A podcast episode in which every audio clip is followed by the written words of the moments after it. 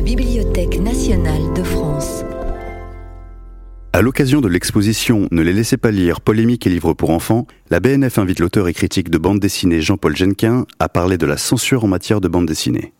On a, l'occasion donc ce soir et la chance d'avoir euh, Jean-Paul Genquin euh, qui est auteur, euh, auteur de, on, peut rajouter d'essais sur sur la bande dessinée, auteur de bande dessinée aussi, on pourrait on pourrait dire, et bien sûr critique de bande dessinée. Euh, et donc, ce, ce, sera notre expert en la matière de, du sujet de ce soir, de cette euh, alors table ronde ou rencontre euh, intitulée La bande dessinée cible privilégiée des censeurs, ou en sous-titre euh, Comment la loi du 16 juillet 1949 a-t-elle influencé directement indirectement l'édition de bande dessinée? Alors en France, mais aussi en Europe, on, le verra peut-être plus précisément en, fin de parcours de cette, de cette rencontre avec des, euh, des illustrations que je vous ai sélectionnées, euh, qui vous feront comprendre que ce sont souvent, enfin là j'anticipe un peu, mais des, des bandes dessinées qui étaient étrangères et qui ont été euh, traduites en France et qui ont subi quelques désagréments, dirons-nous. Voilà, ce que je voulais euh, en, introduction, euh, peut-être vous, euh, vous, vous dire, sans trop, sans, sans, trop en, en, expliquer non plus, parce qu'il y a eu un cycle de conférences déjà sur, sur cette exposition. Et, mais ça me paraissait quand même intéressant de, signaler et de, vous donner un petit rappel et de, dire aussi qu'avant cette promulgation de la loi de de 1949 sur les publications donc destinées à la jeunesse, la bande dessinée déjà était une cible privilégiée des censeurs et notamment, mais vous le savez si vous avez vu l'exposition qui a été démontée euh, avant-hier, je crois, notamment de l'abbé euh, l'abbé Bethléem, euh, prêtre, bibliothécaire de l'évêché de Cambrai, et auteur de roman à lire et roman à prescrire, un, guide de lecture qui a été édité pour la première fois au début du, 20e, en 1904, et qui a été euh, plusieurs fois réédité. Je crois même que la dernière édition devrait dater de 2010, c'est ça? Ah, Il y a une réédition très récente. C'est dire que euh, les mauvaises idées euh, ont quand même tiennent tiennent la place. L'abbé donc s'occupait aussi d'une d'une publication périodique euh, qui elle-même chroniquait les euh, les ouvrages et les publications euh, destinées à la jeunesse qu'il fallait qu'il fallait lire, qui s'est d'abord intitulé Roman Revue et puis qui est devenu la, revue des lectures. Il a été, comme le montre le dessin extrait du, du, Pèlerin du début du, je crois, de 1907. Il était aussi un ardent activiste de la morale catholique pendant l'entre-deux-guerres. Non, là, c'est pas ce dessin ne, ne, représente pas l'abbé pendant l'entre-deux-guerres, mais vous montre aussi comment, euh, comment l'abbé agissait devant un, kiosque de l'avenue des Champs-Élysées en train de déchirer des illustrés. Il a été euh, condamné pour, euh, pour ses actions. Alors voici un, extrait de, ce qu'il pouvait dire de, des illustrés. Je, souligne encore une fois le, fait que la bande dessinée qu'on appelait les illustrés était vraiment le cœur de cible de cette campagne dénigrement. Alors, euh, fondé par un Hongrois naturalisé, le journal de Mickey a réussi grâce à son titre et à sa publicité. En raison de son indigence intellectuelle et morale, il doit être rigoureusement banni des familles et des œuvres catholiques. Respect aux enfants de France d'abord. On le verra, c'est un refrain qui, euh, qui revient très, très souvent un refrain qui est proche de ce qu'on peut appeler une forme de euh, protectionnisme. En illustration aussi, vous avez euh, la une du journal de Mickey d'octobre 1934. Mais il n'y a pas que dans les milieux euh, catholiques qu'une fronde s'organisait autour de, des publications qui commençaient entre deux guerres.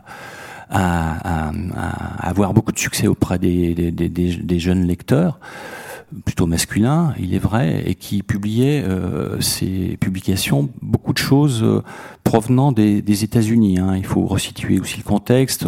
On, commence à montrer un, peu des publications des grandes séries de, l'âge d'or américaine ça, Jean-Paul pourra compléter, mais on découvre bien sûr Flash Gordon, en français Guy Leclerc, on découvre Mandrake, on découvre plein d'autres héros qui sont euh, des héros euh, pour euh, ces lecteurs français de l'époque assez extraordinaires.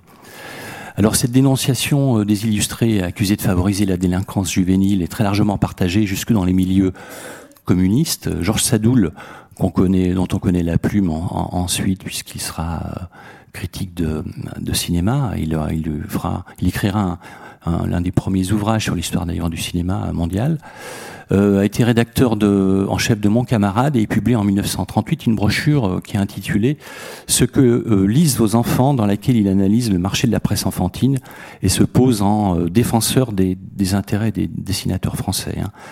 là encore, je vous ai mis une petite citation extraite de cette brochure, dirons-nous, que je vous cite.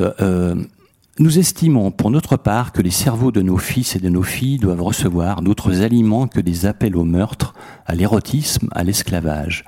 Nous pensons euh, qu'il ne faut pas laisser les réactionnaires étrangers s'emparer du cerveau de nos enfants.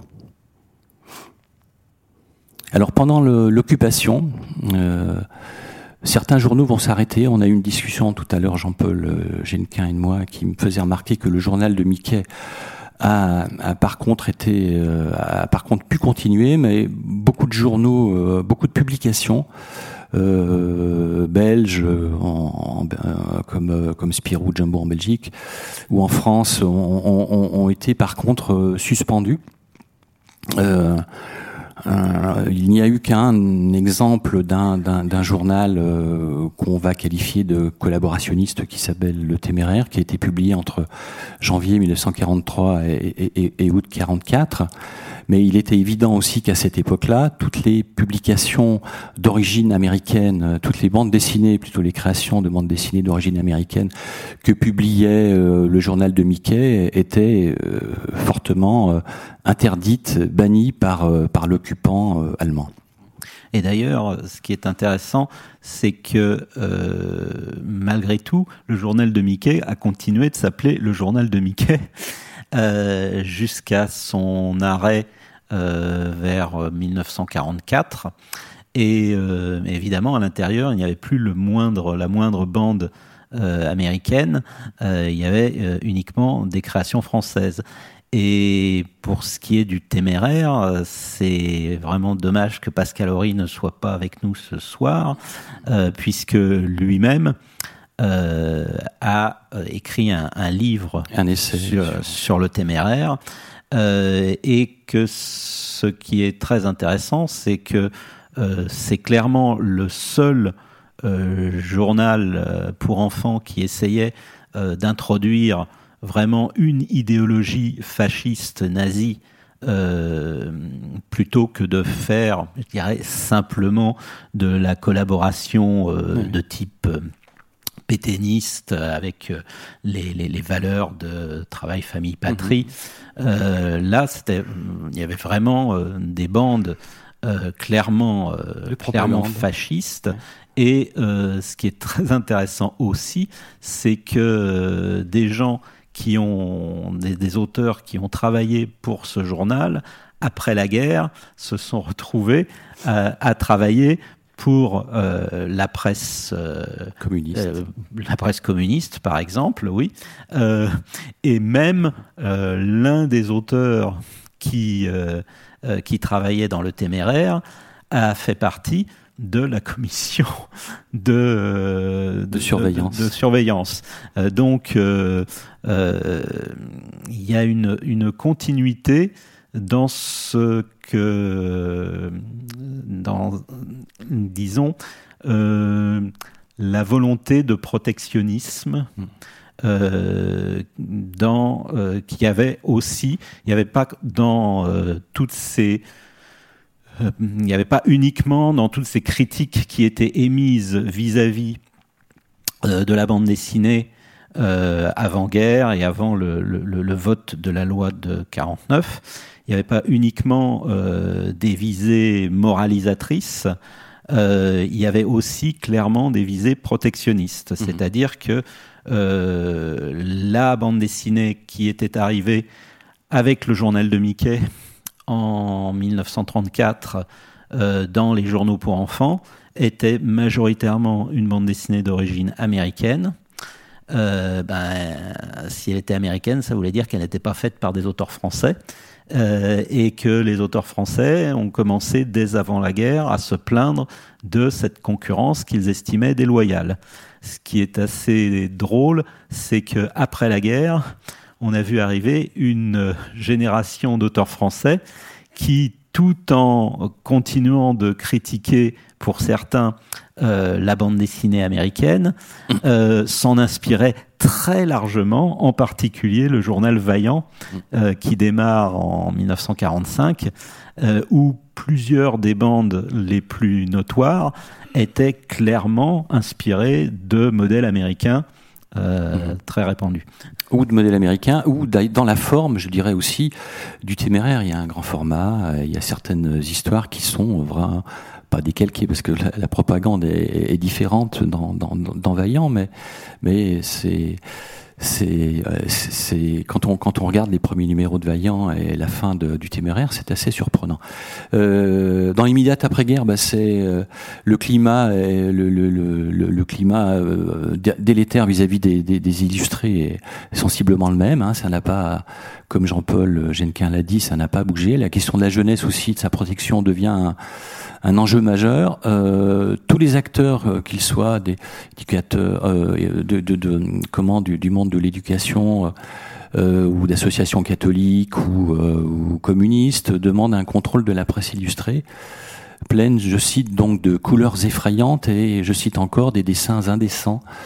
Euh, et, ça concernait évidemment les, les, bandes dessinées américaines que Jean-Paul Genquin a, a cité aussi. Euh, voilà. Donc et euh, encore une fois, on juge ces publications comme euh, responsables de la délinquance juvénile. Alors euh, comment ce mantra reviendra aussi tout au long des années 50. On verra encore apparaître dans les années 50 des revues je pense à une revue qui s'appelle En France, qui publie un numéro spécial sur euh, la bande dessinée, après la loi de 1949, et qui continue à répandre, euh, à, déjà à, à, faire des, une sorte, à proposer une sorte de guide de lecture à la manière de ce qu'avait fait l'abbé Bethléem au début du XXe siècle, et à, être très vigilant et, très dur vis-à-vis de vis-à-vis de beaucoup de publications et notamment des éditeurs, notamment les éditeurs qui publient des, des, des, des productions américaines ou, étrangères. Là, je vous ai aussi montré un, extrait qui était visible euh, aussi dans, l'exposition qui s'est terminée, d'un certain d'un article qui est apparu dans, euh, dans Combat en 1947, donc deux ans euh, un an et demi avant la, création, l'élaboration de la, loi de 1949 de, Louis Powells, qui, je vais vous faire une petite citation, est, est aussi très très dur, évidemment vis-à-vis de ces euh, de ces bandes dessinées. Donc je cite encore, j'ai sur ma table aujourd'hui tous ces journaux, je viens de les regarder un à un, j'ai les yeux broyés, je sors de là d'un très poisseux cauchemar, j'ai le sentiment d'avoir été pendant deux heures aspiré par les plus sales bêtes sous-marines engourdies, voulant crier et ne pouvant pas plonger dans la terreur fixe, enfoncé dans le barbouillis cher au psychanalyste, tournant la tête en bas dans le remugle des sourds désirs, des envies de viol et de torture, ramené à des fureurs larvaires qui font dessiner à des gosses de dix ans, livrés par des sadiques à Kafka, un couteau fiché dans la lune qui pisse le sang, sur un ciel de pâte noire. Enfin, c'est assez sidérant de relire ça aujourd'hui. Euh, 70 ans après, on m'avait dit, je poursuis et je terminerai là-dessus, on m'avait dit depuis longtemps que la plupart de ces journaux étaient bien tristes. On m'a mal enseigné. Ils sont ignobles. Louis Powell, alors c'est drôle parce qu'avec Jacques Berger, ils vont fonder dans les années 60 le, euh, mouvement qui s'appelle le réalisme fantastique. Euh, ils vont publier euh, la revue Planète, Plexus, Sexus, etc. Et il se trouve que les, éditions Planète vont être les premiers à éditer la première anthologie qui fait encore figure d'ouvrages de, référence sur euh, l'histoire de la bande dessinée au milieu des années 60. Donc il a un peu retourné euh, sa veste. Alors ce qui, est, ce qui est intéressant de noter aussi, c'est que cette période de l'immédiate après-guerre est en fait une période où on constate dans beaucoup de pays occidentaux des paniques morales par rapport à la bande dessinée. Alors, on va trouver donc par exemple dès 1948 euh, et même en fait un petit peu avant, mais surtout à partir de 1948, euh, les attaques aux États-Unis du Dr Wertham contre les comic books, euh, qui aboutiront en 1954 à, à, la mise en place d'un système d'autorégulation un peu à la manière du code ACE pour le cinéma. Il y aura également en Grande-Bretagne une loi qui sera voté euh, euh, également euh, pour le contrôle des publications jeunesse. En Allemagne également, il y aura des choses qui sont faites. Et puis, il y aura aussi dans des pays comme l'Australie, la Nouvelle-Zélande, enfin, vraiment, c'est le moment où tout l'Occident semble se dire nos enfants vont devenir, des monstres s'ils lisent des illustrés. Or, on est en droit de se dire, mais attendez, euh, des illustrés, il y en avait avant la guerre, euh, qu'est-ce qui leur prend euh, brusquement à tous ces parents et à tous ces éducateurs, etc., de s'aviser soudain que, que la bande dessinée pourrait être dangereuse pour les enfants. Alors déjà, euh, il faut dire que la période, l'immédiate après-guerre, c'est vraiment la période où la bande dessinée de type moderne, c'est-à-dire la bande dessinée avec des bulles, se répand véritablement dans le monde entier. Et elle est souvent perçue à cette époque euh, par euh, les gens des générations précédentes comme une invention américaine. C'est-à-dire que euh, finalement, la bande dessinée que lisaient ces gens quand ils étaient eux-mêmes enfants, c'était plutôt euh, euh, les pieds nickelés, Bécassine, des choses comme ça, des bandes dessinées avec du texte sous l'image. Donc il y avait de la lecture, c'était éducatif, même si dans le cas des avec peu d'onomatopée. Voilà. donc même si dans le cas des pieds nickelés, c'était peut-être pas une très bonne éducation, mais enfin bon, dans l'ensemble, quand même, euh, euh, il y avait quelque chose, on pourrait dire, qui les rassurait. Et puis voilà qu'arrive, à partir de 1934, en, tout cas en France, euh, la déferlante de cette, de cette bande dessinée américaine qui, et c'est là que ça devient assez étonnant, en fait, vient des journaux. C'est-à-dire que ces bandes dessinées euh, tant décriés, ces Flash Gordon, ces Mandrake, etc., sont publiés dans les journaux américains où ils sont lus par toute la famille. Et donc, quelque part, on peut se dire, bah, quand même, les Américains, euh, c'est pas non plus spécialement des, des, des, des dépravés. Euh, qu'est-ce que tous ces gens ont à dire que ces bandes dessinées incitent à la violence, patati patata, à l'érotisme et tout, tout.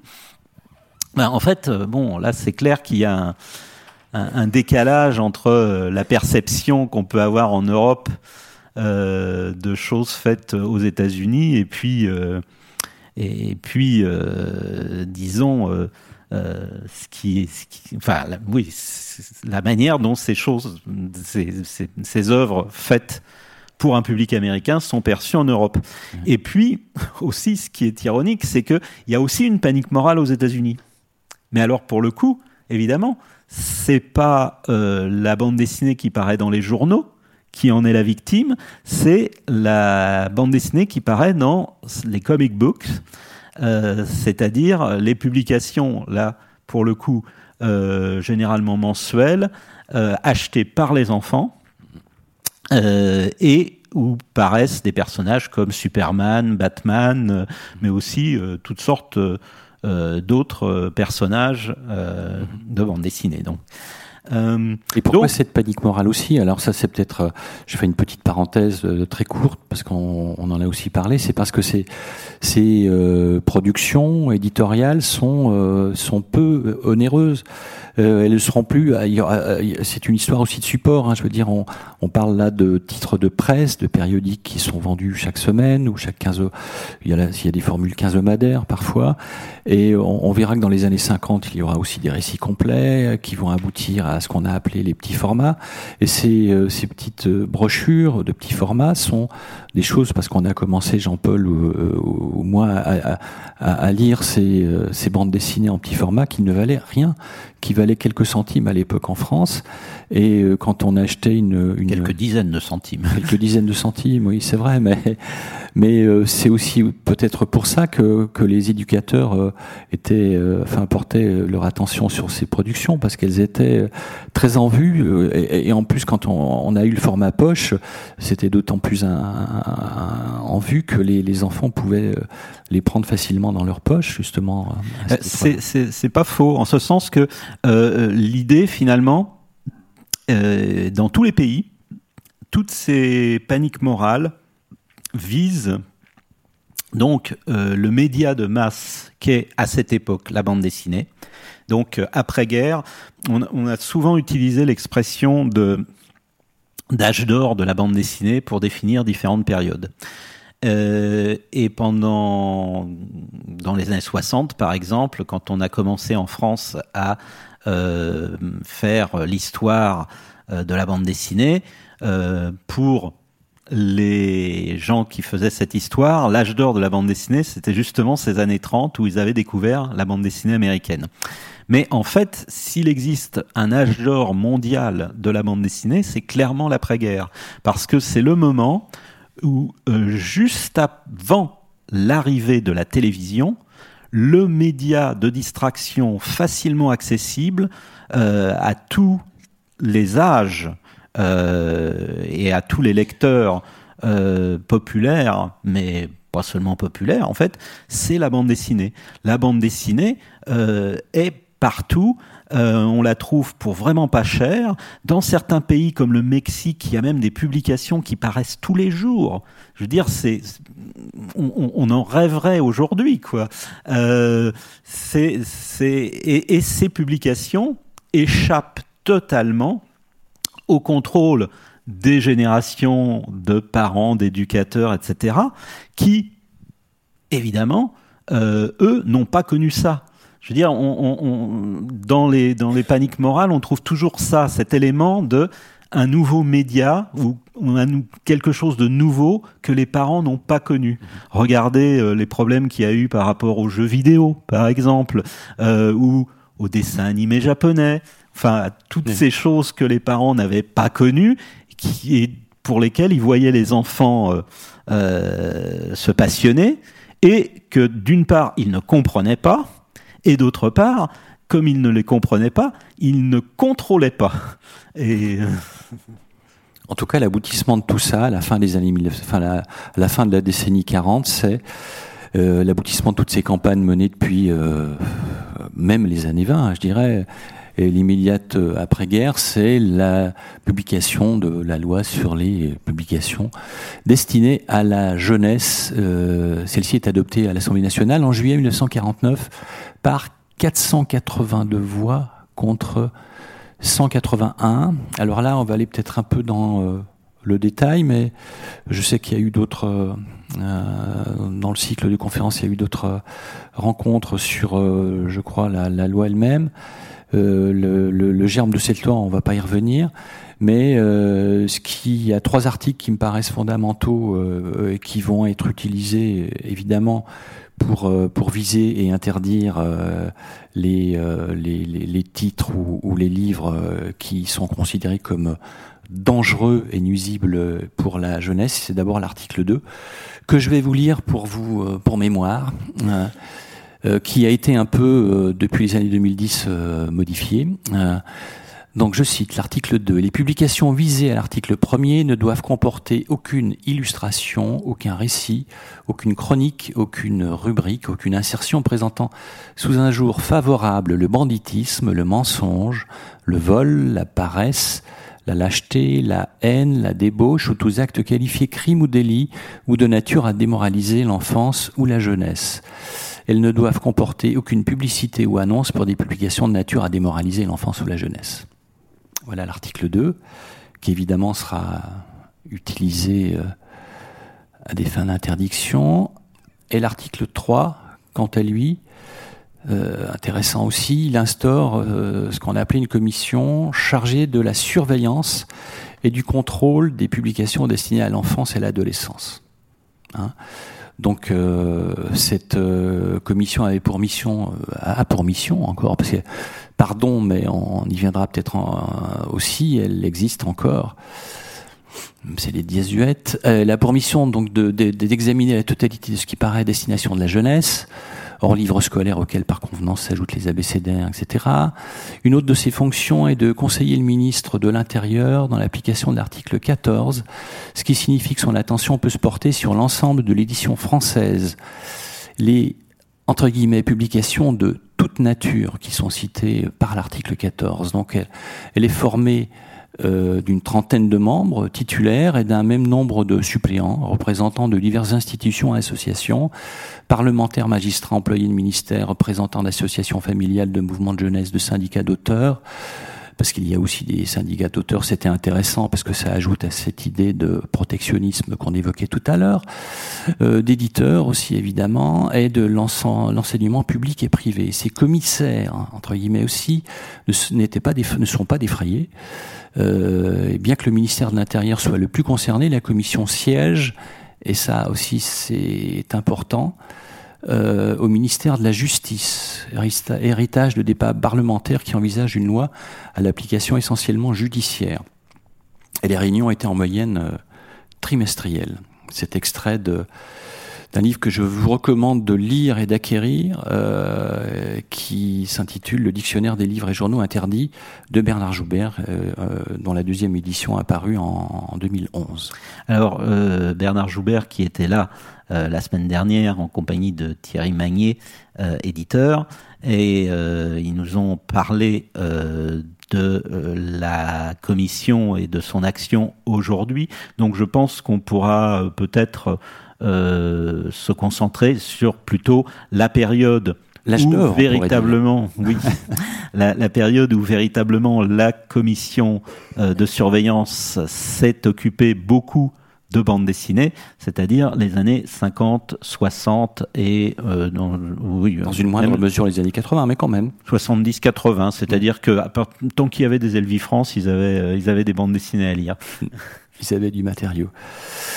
Alors comment ça marchait? Est-ce que tu peux nous expliquer, Jean Est-ce que tu peux nous expliquer euh, comment comment fonctionnait Tu, tu comptais montrer aussi l'article 14 je peux montrer aussi l'article 14. Parce que l'article 14, il est essentiel. Mm. Finalement, les 13 premiers articles de la loi euh, mettent en place euh, un système de surveillance euh, destiné, c'est dans l'intitulé de la loi, aux publications destinées à la jeunesse. Sauf que, et ça on vient de le voir par rapport à l'article 3, il est aussi question dans l'article 14 des publications de toute nature. Mmh. Donc finalement, ça ne s'intéresse pas seulement aux publications destinées à la jeunesse, mais à, toutes, les publications. Euh, ce qui est très intéressant parce que euh, finalement, euh, dans ses différents ouvrages, Bernard Joubert a fort justement noté que un seul éditeur avait été poursuivi au titre des 13 premiers articles euh, il s'agissait de Monsieur Schott, euh, dont tu montreras euh, peut-être à un moment des, publications. Mais toutes les autres interdictions qui ont été prononcées, et ça, il y en a eu ben, un dictionnaire épais comme ça, c'était au titre de l'article 14. Et puis, évidemment, il y avait un autre type d'interdiction euh, qui n'est pas peut-être pas mentionné du tout dans la loi, c'est l'interdiction d'importation. Euh, puisque euh, la bande dessinée franco-belge, comme son nom l'indique, était aussi belge et que euh, de grands éditeurs, les éditions Dupuis et les éditions du Lombard en particulier, ben, étaient de Belgique, donc leurs albums devaient, devaient être, pouvoir être importés en France. Donc, l'article 14 de la loi de 49, alors l'article d'accord bah, permet au ministère de l'Intérieur de décider d'une mesure d'interdiction contre les publications de toute nature, comme, euh, comme tu l'as dit. Euh, les conséquences, euh, elles, ont, elles sont, elles peuvent être, elles peuvent être assez graves. Alors, il y, a, une évolution de cet article. Il y a hein, trois, il y a trois interdictions, donc trois qui sont prévues. Hein? Première interdiction, c'est l'interdiction de vente aux mineurs.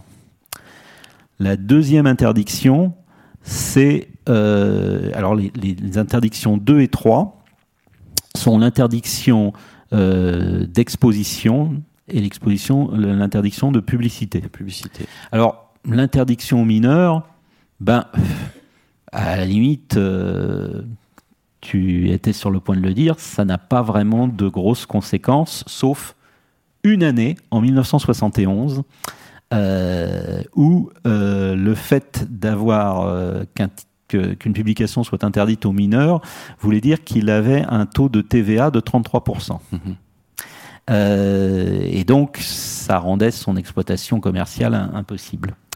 mais ça, ah, ah. c'est arrivé un an. Et en fait, c'est pile poil l'année où il y a eu une interdiction aux mineurs et euh, c'était un titre qui s'appelait Marvel, qui publiait euh, des bandes dessinées de super-héros.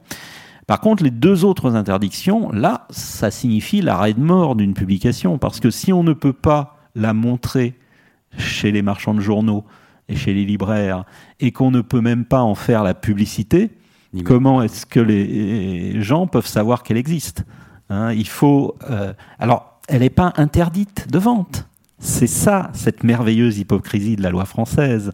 Hein? nous sommes un, pays très hypocrite.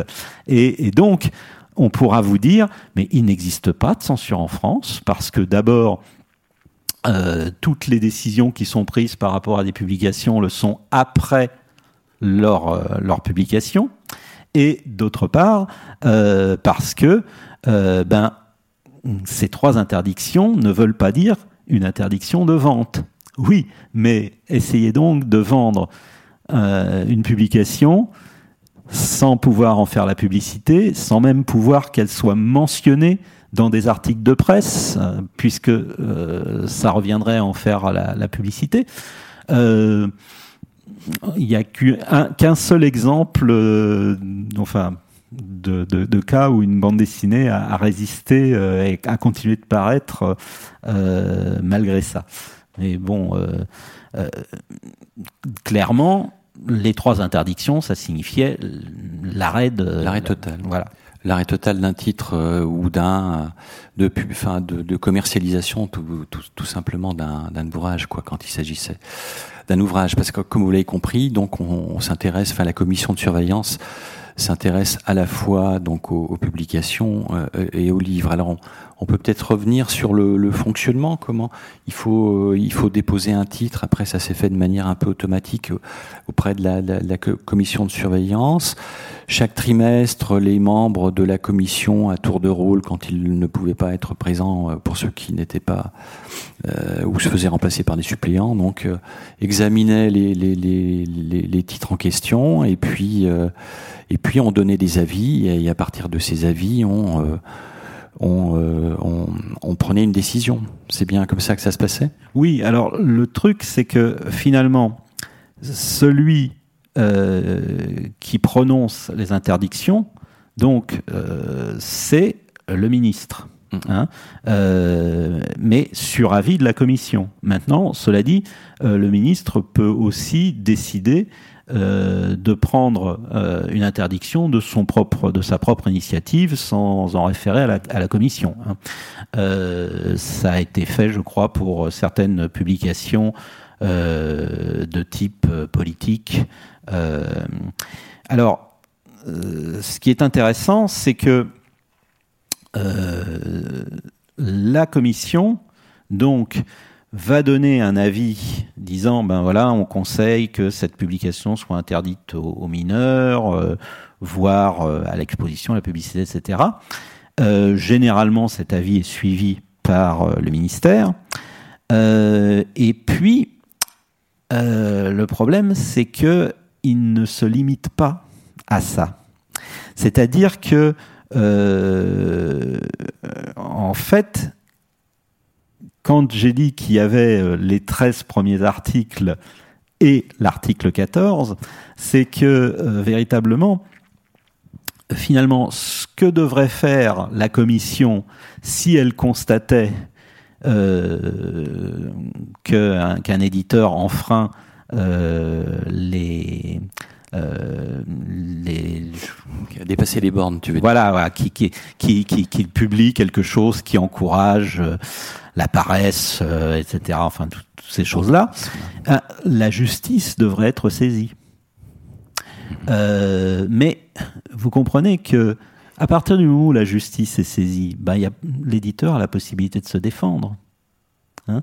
Euh, et hmm, cette chose-là, clairement, euh, c'est pas la stratégie euh, qui irait, enfin qui, euh, vous voyez, à partir du moment où il y a un procès, il y a un avocat de la défense, il y a un avocat de l'accusation, il y a un juge qui va décider, et qui va décider quoi? Qui va décider que, par exemple, les aventures d'un justicier, fut-il masqué, euh, ça encourage la criminalité?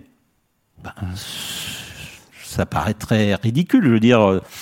Euh, donc, en fait, ce que vont faire euh, les gens de la commission de surveillance, c'est que vraiment, donc je vous l'ai dit, il n'y a eu qu'un seul cas où il y a eu des poursuites contre un éditeur et ça a duré mais des années, des années. Il y a Six eu années, je crois. Voilà, des, des, des, des procès, des procès et finalement ils ont réussi à avoir gain de cause. Mm. En euh, 61, ce, voilà. voilà ça mais euh, mais pendant ce temps, ben, l'éditeur d'une part il continuait d'éditer et puis euh, d'autre part, ben, la commission s'est bien rendu compte que c'était pas la, la, la stratégie à suivre. Donc en fait, la stratégie qu'ils ont suivie et ce très rapidement, c'était plutôt de dire aux éditeurs oh, vous savez, euh, ce que vous publiez, telle série en ce moment dans votre journal, euh, hmm, c'est pas très bien. Hein, si vous continuez de publier ça, vous risquez de, vous risquez d'avoir des interdictions. Alors c'est ce qu'on appelait des recommandations. Et avant ces recommandations, souvent on pouvait euh, convoquer l'éditeur. Il y a aussi cette formule, un peu la formule de la terreur, c'est-à-dire mhm. qu'on on, convoquait l'éditeur et oralement on lui euh, disait qu'il euh, qu'il fallait suivre plutôt cette voie, qu'il fallait euh, améliorer le, le, contenu de, de ce qu'il éditait, soit au niveau des textes, mais surtout des, des, des bandes dessinées. Et puis après, on, on, le, on le, matérialisait cette, euh, cette, comment dire, cette, cette convocation, à la matérialiser sous forme de lettres de recommandation. Oui, euh, vous imaginez bien que euh, pour les éditeurs euh, de publications qui plus est, là pour le coup généralement destinées à la jeunesse, bon, euh, c'était, ils avaient tout intérêt à euh, aller dans le sens de la commission parce que eux ce qu'ils avaient ce qu'ils, ce qu'ils voulaient c'était continuer d'éditer leurs publications. Alors les publications en question d'ailleurs euh, étaient de plusieurs types. Euh, Christian Christian a déjà euh, a déjà mentionné ce fait on a d'une part des publications du style des hebdomadaires qui publient diverses bandes. Ce sont par exemple Spirou, Tintin, euh, Vaillant qui deviendra le journal de Pif, puis Pif Gadget dans les années euh, dans les années 60. des publications catholiques comme Cœur Vaillant, Âme Vaillante euh, Bayard, enfin bon. Euh, euh, et puis, alors dans ces journaux, on trouve une variété de choses. Donc c'est relativement simple pour un éditeur s'il a une série qui est plutôt mal vue de la commission, de la remplacer. Par exemple, tu pourrais montrer l'épervier bleu. Hein Là, je sais que ça va te faire sauter pas mal d'étapes. Non, ça y est, tu viens de le passer. voilà. L'épervier bleu. Hein hein. Euh, donc l'épervier bleu, euh, c'était une série d'aventures. Tout à fait, ouais. Mhm. Euh, et et la commission aimait pas trop cette série d'aventures sur sur un, un aventurier.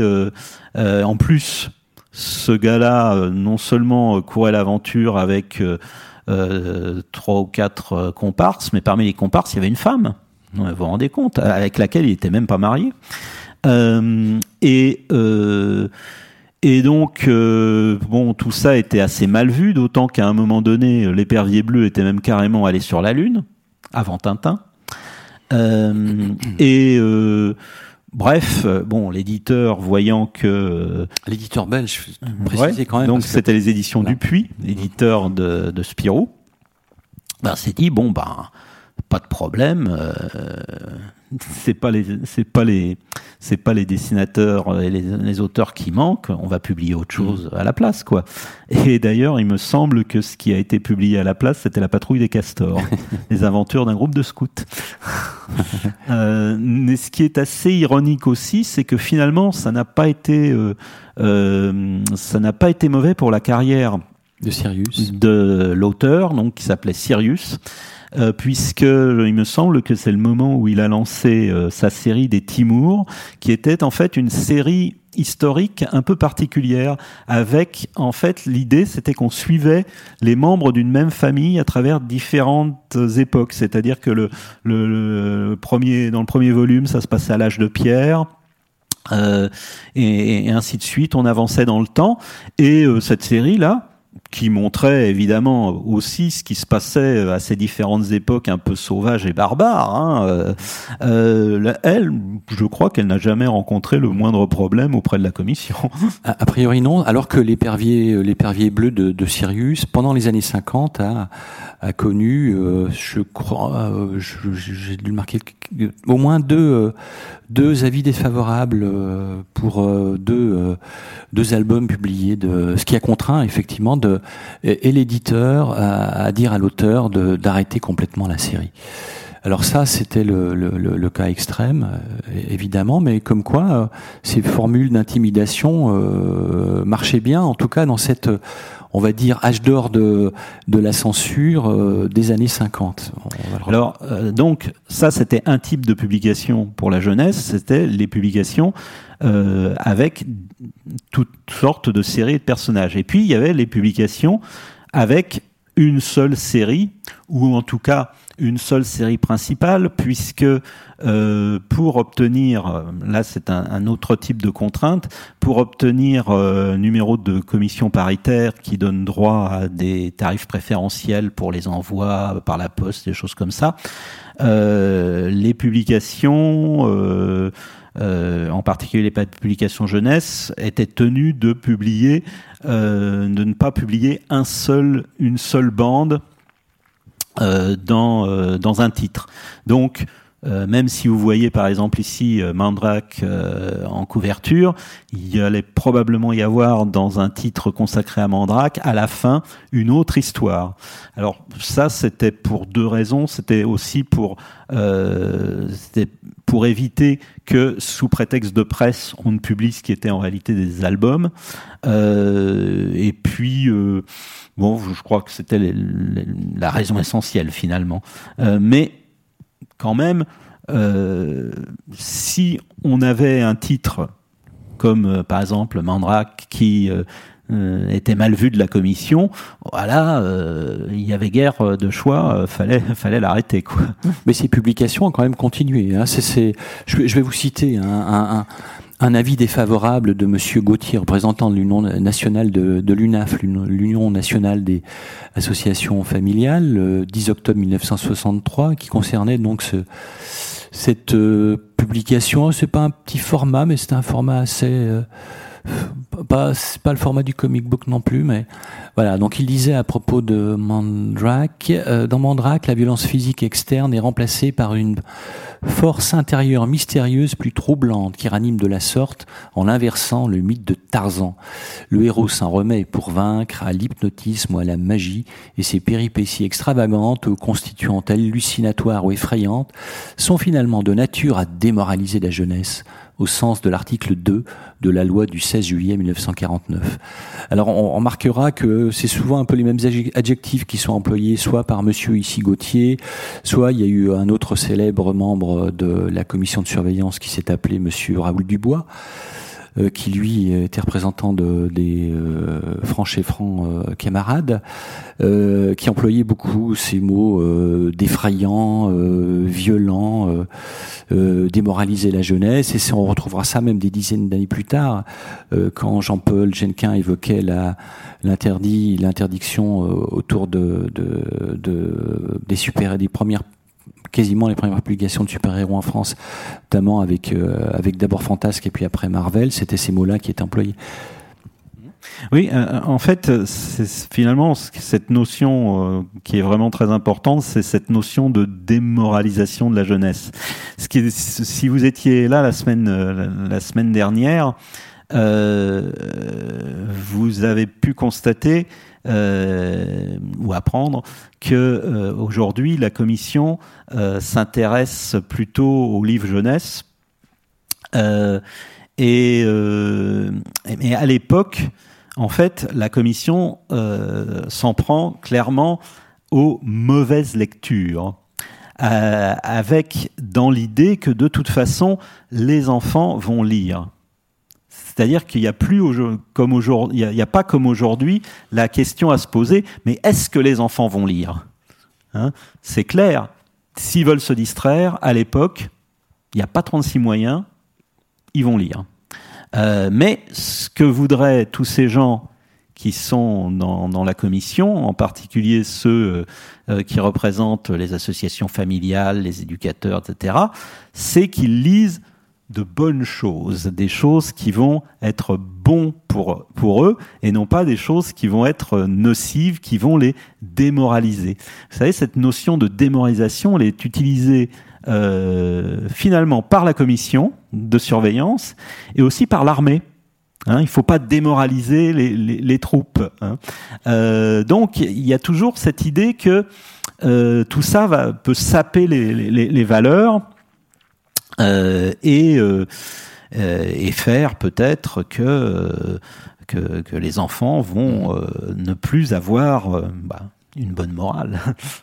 Alors il y a la morale de, des chères têtes blondes de ces années-là, mmh.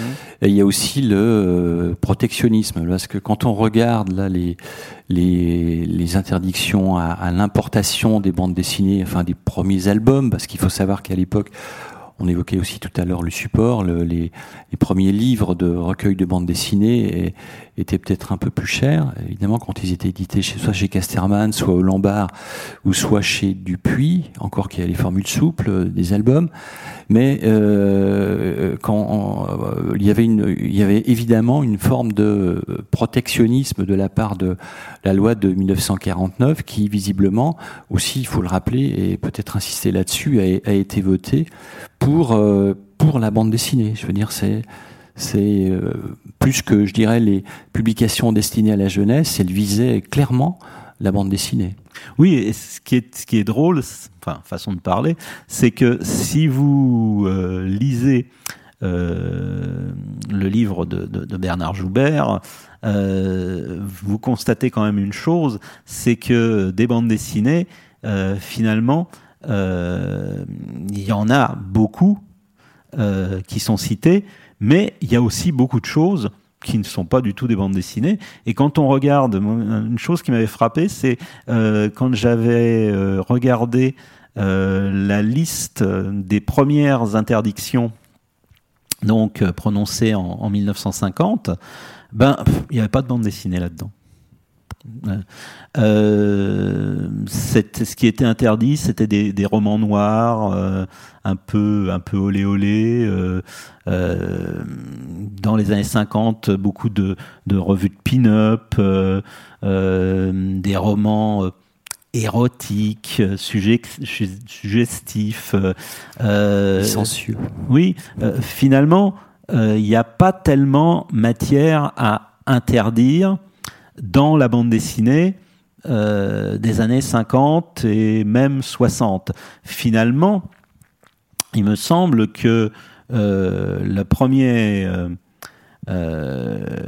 le, moment où la bande dessinée commence à être sujette à interdiction, c'est justement dans ces années 60 où on commence d'une part à voir apparaître des bandes dessinées pour adultes, en particulier Barbarella, euh, et, euh, euh, et, également où commencent à revenir les bandes dessinées américaines, et cette fois-ci une nouvelle génération de bandes dessinées américaines. Très dont les histoires sont très axées sur les super-héros. Mhm. Là, je montre ici le, le, le, numéro 3 de Tonnerre. C'est un cas intéressant, Tonnerre, euh, euh, parce que parce que c'est un titre qui, euh, parmi les premiers titres à publier euh, des récits de, de, de super-héros qui ont quand même été dessinés par Wallace Wood, Ditko ou Gil Kane. Euh, cela dit, la commission n'en avait strictement rien à faire de savoir si c'était bien dessiné ou pas. Hein. Ils étaient absolument incapables de faire la différence entre euh, une bande dessinée euh, torchonnée par un par, par, par, un tâcheron et, et, et des, des, maîtres de, du 9e art. Alors c'est intéressant, comme je le disais, parce qu'il y a une, il y avait une, manière de la part des éditeurs, là, c'est un éditeur lyonnais, les éditions des Remparts, de contourner la commission de surveillance. Donc, euh, euh, lancement se fait en tant que publication jeunesse, mais une mention pour adultes apparaît dans, dès le numéro 3. Euh, tentative donc de la part de, de, de l'éditeur d'échapper aux critiques formulées contre toute revue de super-héros examinée sur la base de l'article 2. Mais en faisant ça, l'éditeur se place à la merci de l'article 14. Donc, euh, article 14, euh, euh, publication de toute nature, et, euh, et à ce moment-là, donc la, la commission le menace d'une triple interdiction. Et en fait, c'est bien ce qui a fini par arriver, je crois, non? Alors, le, en, tout cas, je j'ai plus, j'ai plus, j'ai plus. Parce que non, non, tonnerre, tonnerre s'est arrêté, euh, je crois, au numéro 10. Euh, et euh, ce qui est intéressant, c'est que les finalement euh, là, dans ce cas précis, de toute façon, je pense que Tonnerre n'aurait pas duré très très longtemps, vu que l'éditeur américain lui-même euh, n'a pas duré très très longtemps. Euh, mais ce qui est, ce qui est drôle, c'est que euh, j'ai parlé d'une nouvelle vague de super-héros. Cette nouvelle vague, donc ici vous voyez une publication de 1967, cette nouvelle vague, elle avait vraiment commencé à la toute fin des années 50, début des années 60. Et déjà un éditeur qui était les éditions Artima, avait commencé à publier certains, certains personnages de la firme DC Comics, mais et ils avaient dû arrêter assez vite, malgré des précautions qu'ils avaient prises. si tu pouvais nous montrer la couverture de Flash, s'il te plaît. J'arrive. Euh, en fait, la, la, la commission euh, détestait profondément tous les personnages masqués. C'est pour ça que les super-héros, c'est sûr que ça risquait pas de leur plaire des tonnes. Euh, ils détestaient tout ce qui avait trait à la science-fiction, ils détestaient euh, tout ce qui avait trait au fantastique, à la magie. Enfin bon, euh, euh on a l'impression, quand on lit leurs commentaires, d'avoir affaire à, des rationalistes bornés, ce qui ne manque pas d'ironie quand on sait que certains de ces soi-disant rationalistes, de, ces rationalistes bornés étaient en fait des catholiques donc euh, euh, qui, à part ça, Euh, donc, euh, euh, on, voyait des, des, gens qui venaient dire que la science-fiction c'était de la fausse science mhm. et qui, bon, à part ça, évidemment, je dirais, bon, croyaient au miracle et à d'autres choses du même genre. Bon, alors vous voyez que ici, la couverture qui est reproduite, c'est une couverture de Flash et vous voyez à gauche la version américaine et à droite la version française. Euh, vous voyez immédiatement une chose, c'est que euh, Flash, le héros américain euh, qui se trouve à gauche dans chaque image, en, en, France, ben, il n'a plus de masque. Alors, il a tout de même conservé son collant. Euh, oui, oui. Mais ce qui est quand même un peu crétin, c'est que, évidemment, quand il y a des histoires qui sont basées sur le fait que le héros euh, n'est pas reconnu par ses proches parce que justement il porte un masque, euh, et que dans la version française, ben, il porte pas de masque, On, est en droit de se demander, mais pourquoi son éternel fiancé à, Flash euh, ne le reconnaît pas euh, quand elle se trouve face à lui, quoi. Bon, alors ça rend d'une part les choses complètement idiotes, et puis aussi on est en droit de se dire, mais finalement pourquoi pourquoi les gens de la commission détestaient les héros masqués? Euh, ben, en fait, on a souvent dit que c'était par référence à, euh, à une organisation d'avant-guerre qui s'appelait la Cagoule. Mhm. Hein euh, en fait, tout simplement, ces gens-là n'aimaient pas l'idée euh, déjà tout simplement de, de, surhomme. Pour eux, ça, les, ça leur faisait penser évidemment au surhomme nietzschéen, euh, euh, au, nazisme avec ses, ses etc. Et puis bon, comme ils n'aimaient pas la science-fiction, comme ils n'aimaient pas le fantastique,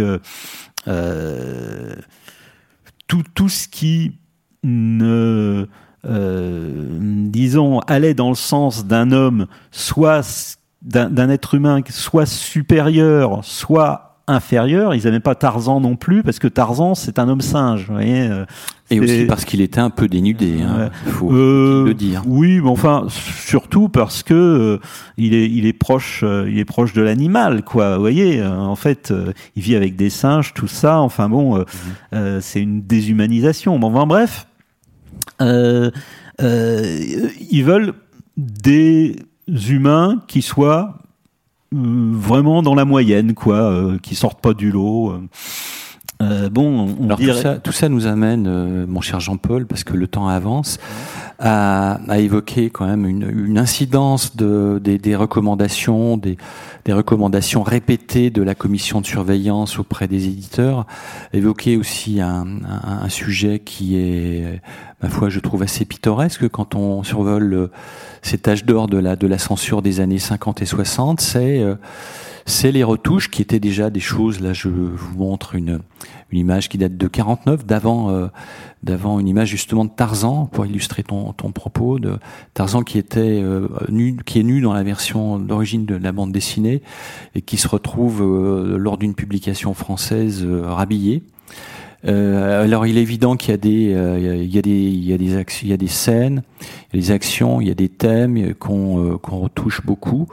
Euh, il est évident qu'on peut pas montrer à l'époque des baisers. On le verra quand, quand un homme ou une femme s'embrasse, c'est pas possible de le montrer dans les versions, dans les versions, dans les versions françaises. Euh, c'est difficile de montrer des personnages, notamment féminins, qui sont euh, euh, légèrement, enfin, qui montrent une poitrine à l'époque. Une poitrine, c'est-à-dire qu'on voit pas grand-chose, hein, mais mais mais il fallait tout, il fallait tout, tout rhabiller, il fallait tout peindre. Il y a des sujets, des sujets aussi très délicats à aborder. C'est comme le comme les scènes de, de, de, de, violence, hein, considérées comme violentes par, euh, par la commission de surveillance, euh, notamment quand il, euh, quand on, quand il s'agissait de western ou de récits de guerre. Là, je prends un exemple de western, bien on, euh, on, on, gommait, on gommait les armes, ce qui donne euh, des situations, hein, vous l'imaginez, assez ridicules quand il y a des, euh, des personnages qui meurent. On ne sait pas comment l'action a pu se dérouler, donc il faut trouver d'autres astuces pour, au niveau du scénario, des dialogues pour le, pour le montrer. Alors, ce qui est intéressant ici, c'est que euh, cet extrait de bande dessinée, dont vous voyez euh, euh, la version française en haut et, la version italienne d'origine en bas, est publié par, en France par les éditions Lug. Lug est un éditeur lyonnais qui, à partir des années 50, commence par publier beaucoup de bandes dessinées d'origine italienne. Et comme parmi ces bandes dessinées, il y a beaucoup de westerns, eh ben, euh, Lug est obligé de mettre en place un système, enfin, euh, un atelier de retouchage. Voilà. Et le moins qu'on puisse dire, c'est que cet atelier, il va pas chômer parce que euh, Lug est le même éditeur qui, à partir des années 60, euh, va faire découvrir en France les super-héros Marvel. Et donc, euh, euh, voilà encore des, des censures euh, datant euh, à travers les, les des années 60 là cette fois-ci. Alors c'est d'abord les années 50, ensuite les années 60 en, en, en bas. En, en, bas ici à, à, droite et à gauche enfin les années 70 où le, le fusil en couverture de Ombrax euh, revient, mais il est redessiné. Hein. Mmh. Et tout ça est inspiré d'un dessin de, de Pratt, mais ça c'est une sorte de digression. Alors évidemment, on retouchait beaucoup, on retouchait à tel point que, euh, autre exemple ici, euh, une scène où on montrait un personnage se faire euh, descendre n'était pas envisageable dans le courant des années 50, dans le mi-temps des années 50. Donc on, on retouchait là pour le coup, on retouchait complètement l'image euh, concernée, euh, le personnage qui euh, qui qui tombait comme ça sur le sol, visiblement atteint par une balle, était main levée et puis et puis le dialogue restait le même dans la case suivante. Beaucoup, lieutenant, je suis heureux de vous avoir sauvé la vie mmh. tout à l'heure. ça a moins de sens évidemment. Mais tout ça est extrait d'un autre ouvrage que je vous conseille de, de regarder qui s'appelle l'encyclopédie des des, euh, des, des, des revues de petit format de Gérard Thomasian aux éditions Fantasmac qui a passé, euh, comme Bernard Joubert, des, des années de sa vie à, à, regarder les éditions originales, les éditions françaises, à comparer, euh, à retrouver les traces des, euh, des séquences et des scènes qui ont été tu nous fais mijoter là, tu nous fais attendre impatiemment les censures de super-héros. Ah, pardon, oui, j'y hein viens. Hein enfin, j'en ai que, que, que quelques-unes, mais c'est aussi intéressant, oui, évidemment. Voilà. Alors, euh, en fait, euh, tu avais juste après, me semble-t-il, euh, le nom, la couverture d'un fantasque. En fait, la, la première, la, la, première censure euh, voilà. d'une publication Lug euh, n'en est pas une. Mm.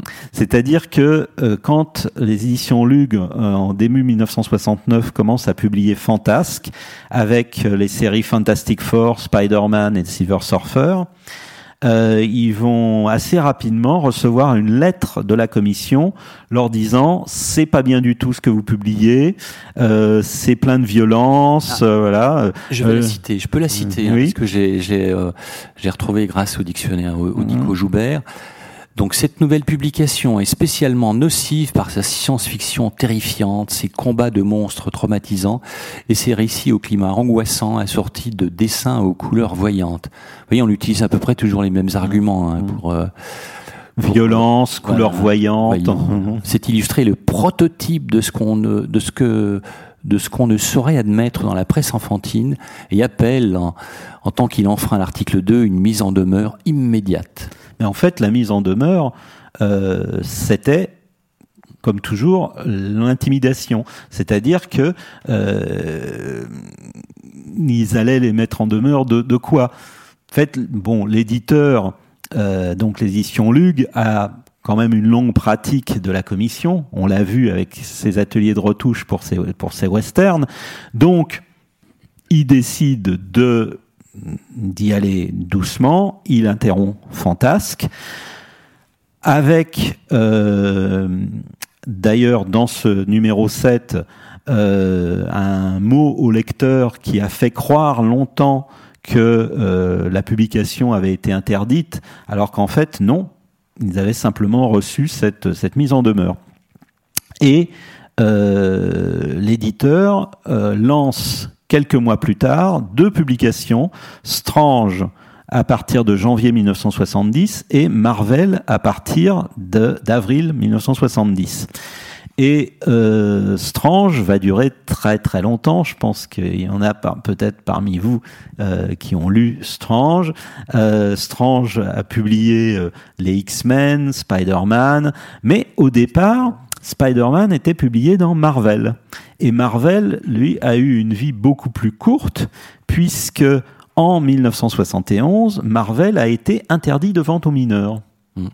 Ce, qui est, ce qui est ballot pour une publication destinée à la jeunesse.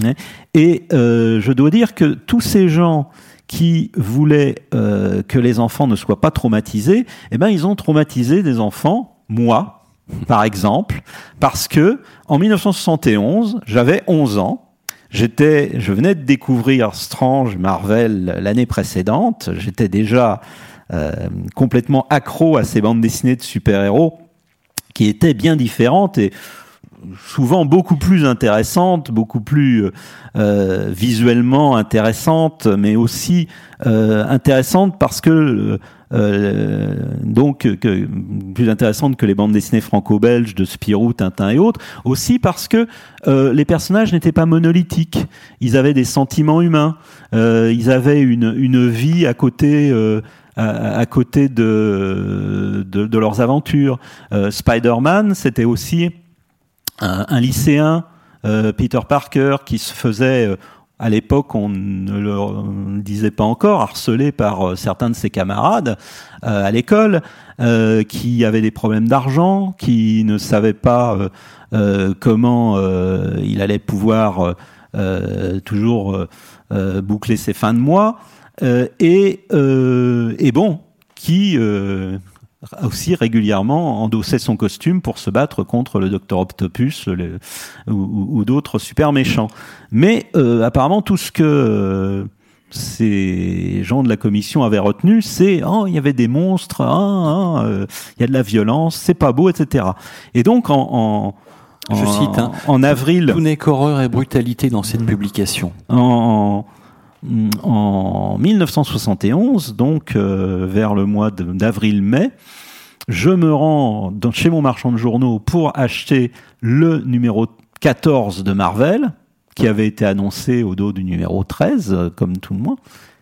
Et oh, rien. Puis, quelques jours après, toujours rien, toujours rien, etc. Et puis, finalement, quelques mois après, deux ou trois mois après, dans Strange, un texte de l'éditeur expliquant que la revue a été interdite devant aux mineurs. Je vous le disais, comme par hasard, la seule année où cette, euh, euh, cette interdiction entraînait un, taux de TVA de 33%, et que donc euh, ils avaient dû arrêter la publication de Marvel, et que les aventures de Spider-Man continueraient dans Strange. Et évidemment, euh, pour les aventures des autres personnages, il a fallu euh, trouver d'autres d'autres publications. Mais mhm. moi, euh, je peux vous dire qu'à 11 ans, ça a fait de moi un ennemi déclaré de toute forme de censure, et aussi euh, que euh, je me suis dit que qu'est-ce que c'était que ces adultes qui venaient me dire ce qui était censé me traumatiser ou pas. Je veux dire, qu'est-ce qu'ils en savaient, ces imbéciles hein? Donc, euh, euh, oui, j'ai été traumatisé par Strange et Marvel, mais pas dans le sens euh, auquel ils pensaient. Alors tu n'es pas le seul, c'est vrai qu'il y a eu d'autres personnes. Enfin, la semaine dernière est, venu ici même Bernard Joubert. Lui aussi a été traumatisé par par euh, justement les premiers euh, les, numéros de, de, Marvel euh, qui n'ont pas abouti les les, les Strange lui, il a été traumatisé quand il nous il nous l'a dit la semaine dernière quand il s'est rendu compte que les versions françaises étaient censurées par l'éditeur et donc n'étaient pas conformes aux versions américaines. Et il a été encore plus censuré, euh, traumatisé quand il a appris euh, via euh, un membre de sa famille qui se trouvait justement euh, avoir eu entre les mains des, des, des comptes rendus de séances de la commission, que il a vu ça et il s'est rendu compte que donc il y avait une commission euh, qui lui disait euh, uh-huh. ce qu'il pouvait lire et ce qu'il pouvait pas lire, quoi. Genre, euh, voilà comment on forme les citoyens en France dans les années 70. et, et, tel Don Quichotte, il a, il a décidé de d'en faire un ouvrage qui aujourd'hui est de référence. Mais c'est vrai que c'est à partir de 71 qu'Auguste Vistel a promis euh, par courrier à la commission de surveillance de, tout bien faire dorénavant et que ils allaient euh, donner patte blanche euh, et corriger le tir et éliminer toutes les choses, notamment euh, ce qui était gênant, ces grosses onomatopées insignifiantes, les lignes de vitesse, tout ça. On allait demander à des dessinateurs maison dorénavant de le faire systématiquement. Et comme tu le disais, il y avait énormément de travail et ça a duré toutes les années 70. Alors on, aurait pu penser que ça, ça, euh, dans les années 80, il y aura, on, pouvait, avoir. Euh, je montre aussi qu'il existe chez les autres éditeurs, hein, ces retouches, ce, ces ateliers de retouchage existaient. Chez Sage Édition, c'est dur à dire.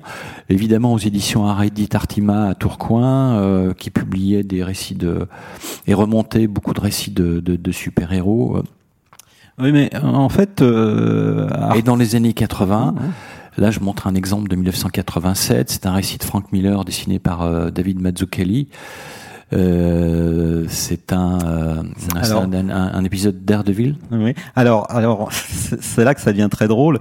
Euh, en fait, il s'agit donc euh, d'une d'un épisode de Daredevil qui est paru effectivement dans les années 80 et euh, qui faisait partie d'une série d'histoires euh, composant une seule grande, un seul grand récit qui s'appelait Born Again, où on voyait la descente aux enfers du héros, euh, puis euh, sa remontée et son émergence. Euh, et on voyait cette scène assez choquante, il faut le dire, où on apprenait que l'ancienne secrétaire euh, de, de, Daredevil, Matt Murdock dans son identité secrète. Donc Karen Page, qui euh, après avoir fait euh, une petite carrière à, Hollywood, était tombée dans, la drogue et la prostitution. Et donc, on la voyait essayer de recontacter Matt Murdock. et en fait, à cette époque-là, euh, j'avais déjà commencé à participer à une revue euh, Scarce, donc un fanzine, sur la bande dessinée américaine et en particulier les comic books. Et évidemment, on a pas mal parlé euh, des autocensures pratiquées par les éditeurs, et alors en particulier euh, par les éditions Lug. Et bien sûr, ici, c'était formidable parce que euh, franchement, si vous avez besoin euh, de quelqu'un pour faire le ménage chez vous, il fallait s'adresser impérativement aux éditions Lug. Parce que vous voyez, non seulement euh, il nettoyait la table de nuit euh, où il n'y avait plus euh, ni pilule, ni euh, ni boisson alcoolisée, ni revolver, mais également le lit où il n'y avait plus le, le client de, de, Karen Page, Avachi. Uh-huh. Donc vous voyez, on, alors, on, lui a laissé tout de même sa, petite nuisette. Hein. Alors, ce qui est intéressant, c'est que malgré toutes ces censures, euh, Lug a été incapable de terminer l'histoire. Mhm. C'est-à-dire qu'ils ont laissé ce récit-là en plan. Euh, ça, allait, ça devenait impossible à autocensurer. Donc euh, la version complète de l'histoire est parue en album euh, aux éditions Glénat. Euh, quelques années après, mais pas très longtemps après. Et euh, pour le coup dans une version évidemment non censurée. Et alors ce qui est assez drôle, c'est que euh, ça c'est quelque chose dont on n'a pas parlé, euh, mais c'est que pour la commission, les bandes dessinées nocives étaient peut-être moins nocives quand elles paraissaient dans une revue.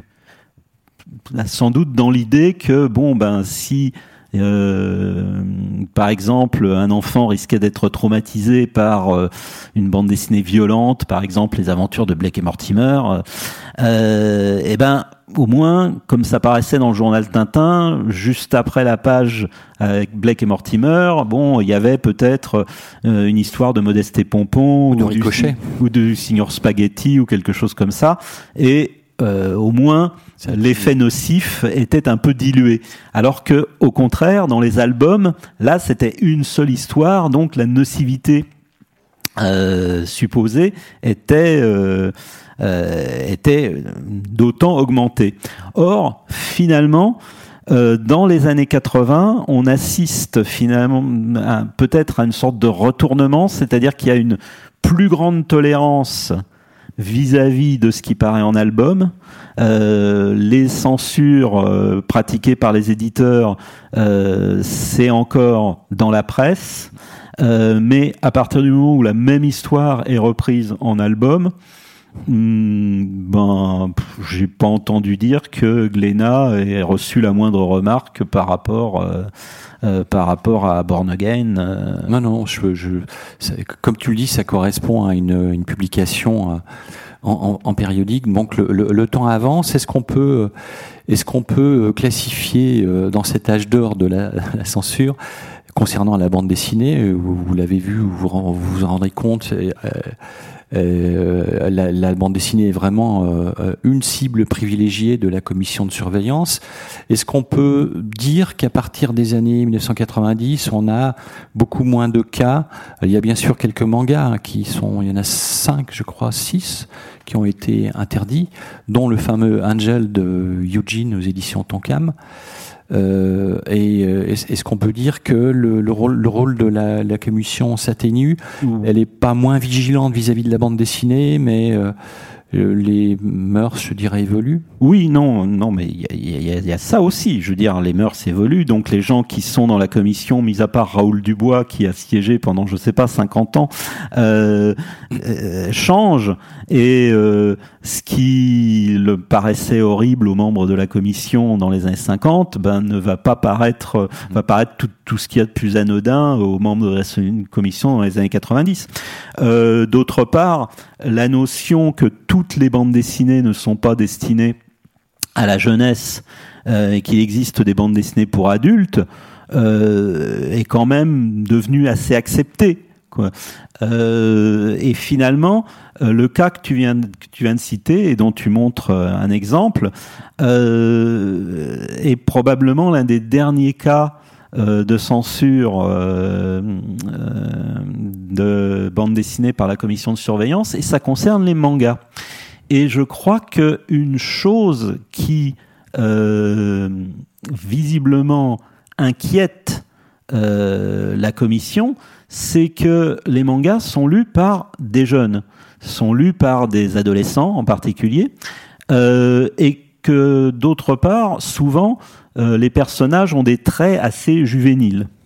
Alors, euh, je vous avais parlé euh, d'un éditeur qui justement avait eu les trois interdictions euh, et ne s'était pas dégonflé. Eh ben, voilà, c'est les éditions Tonkam qui publient donc au milieu des années 90 la série Angel de Eugene, qui est une série érotique euh, Je crois pas qu'elle soit super explicite. Hein, euh, non, mais, euh, mais euh, clairement, ce qui est, ce qui est marrant, en fait, c'est que on y voit des adolescents qui s'intéressent à la sexualité euh, et qui n'ont je veux dire, qui n'hésitent pas à, à, avoir des relations sexuelles, et puis bon, ben, ça les traumatise pas plus que ça, hein, bon. Euh, et en fait, la, la série euh, a été interdite a eu les trois interdictions, mais l'éditeur a continué à la publier jusqu'à son terme, puisque au total il y avait sept volumes, après avoir eu l'interdiction. Et en provoquant aussi la, les membres de la commission, puisqu'il avait apposé en, en, quatrième de couverture euh, le petit mot suivant manga interdit à l'exposition, dangereux pour les adultes occidentaux. Mhm. Euh, alors, euh, en fait, bon.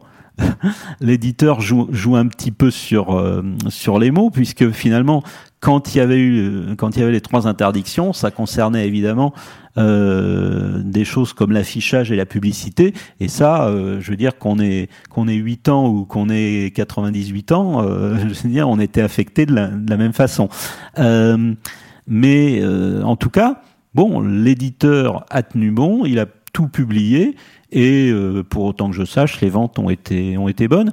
Mais ça a été le dernier cas d'interdiction, euh, le, premier et le seul cas d'interdiction de manga. Emblématique. Euh, euh et puis bon, par la suite, dans les années, à partir des années 2000, la commission a cessé de lire des bandes dessinées. Je suppose que ils avaient passé l'âge. Enfin bon, ça devait plus intéresser je vous propose de terminer sur ce point et puis de, de, de vous laisser la parole et, et puis de, de, vous laisser euh, poser des questions à, à Jean-Paul. Euh, par exemple, je ferai juste un, un petit, pour mémoire, c'est l'éditeur et, et, tout bêtement l'éditeur de bande dessinée. Je trouve que c'est un éditeur de bande dessinée qui a été euh, oui, euh, la cible privilégiée des censeurs, et cet éditeur se nomme Elvi France. J'en dirai pas plus parce que je crois qu'on en a déjà parlé, mais entre 70 et 92, euh, Bielek, l'éditeur, a, a, connu 532 titres interdits aux mineurs et 176 titres interdits d'exposition. C'est vous dire quand même. Hein. Alors, euh, c'était aussi quelque chose qu'on a dit la semaine dernière. Euh, Bernard Joubert nous a rappelé fort opportunément que euh, quand on dit ben il n'y a pas de censure en France parce que on ne peut pas interdire un titre avant sa publication, ben si justement. En fait, à partir du moment où un éditeur avait eu plusieurs, euh, la même année, plusieurs interdictions. Il était soumis au dépôt préalable. Et le dépôt préalable, c'était exactement ça. Ça consistait à déposer à la commission euh, pour approbation la version finale et publiée de l'ouvrage de manière et euh, de manière à ce que la commission puisse juger si, euh, si pouvait être diffusé ou pas. Et si elle disait non, eh ben ça voulait dire que le bouquin ne pouvait tout simplement pas être diffusé. Alors Bernard Joubert nous a rappelé que euh, l'éditeur donc Elvi France avait trouvé un, un biais, un subterfuge qui consistait à faire des micro-tirages exactement semblables à, la publication qu'il comptait faire, donc d'une trentaine de, de, de, de, de copies. Euh, qui était soumis donc à la commission. Et euh, si ça passait, bon, après il lançait le, le, tirage normal. Si ça passait pas, ben il y avait un, un petit manque euh, à, gagner, mais au moins c'était pas sur un, tirage de plusieurs milliers d'exemplaires. Alors plusieurs dizaines de milliers d'exemplaires, parce que ces, euh, publications chez Elvi France, comme Sambot, c'était plus de 100 000 exemplaires, 200 hein. 000 même, je crois. Merci Jean-Paul Genquin. Je pense qu'on va terminer sur ce sera le mot de la fin.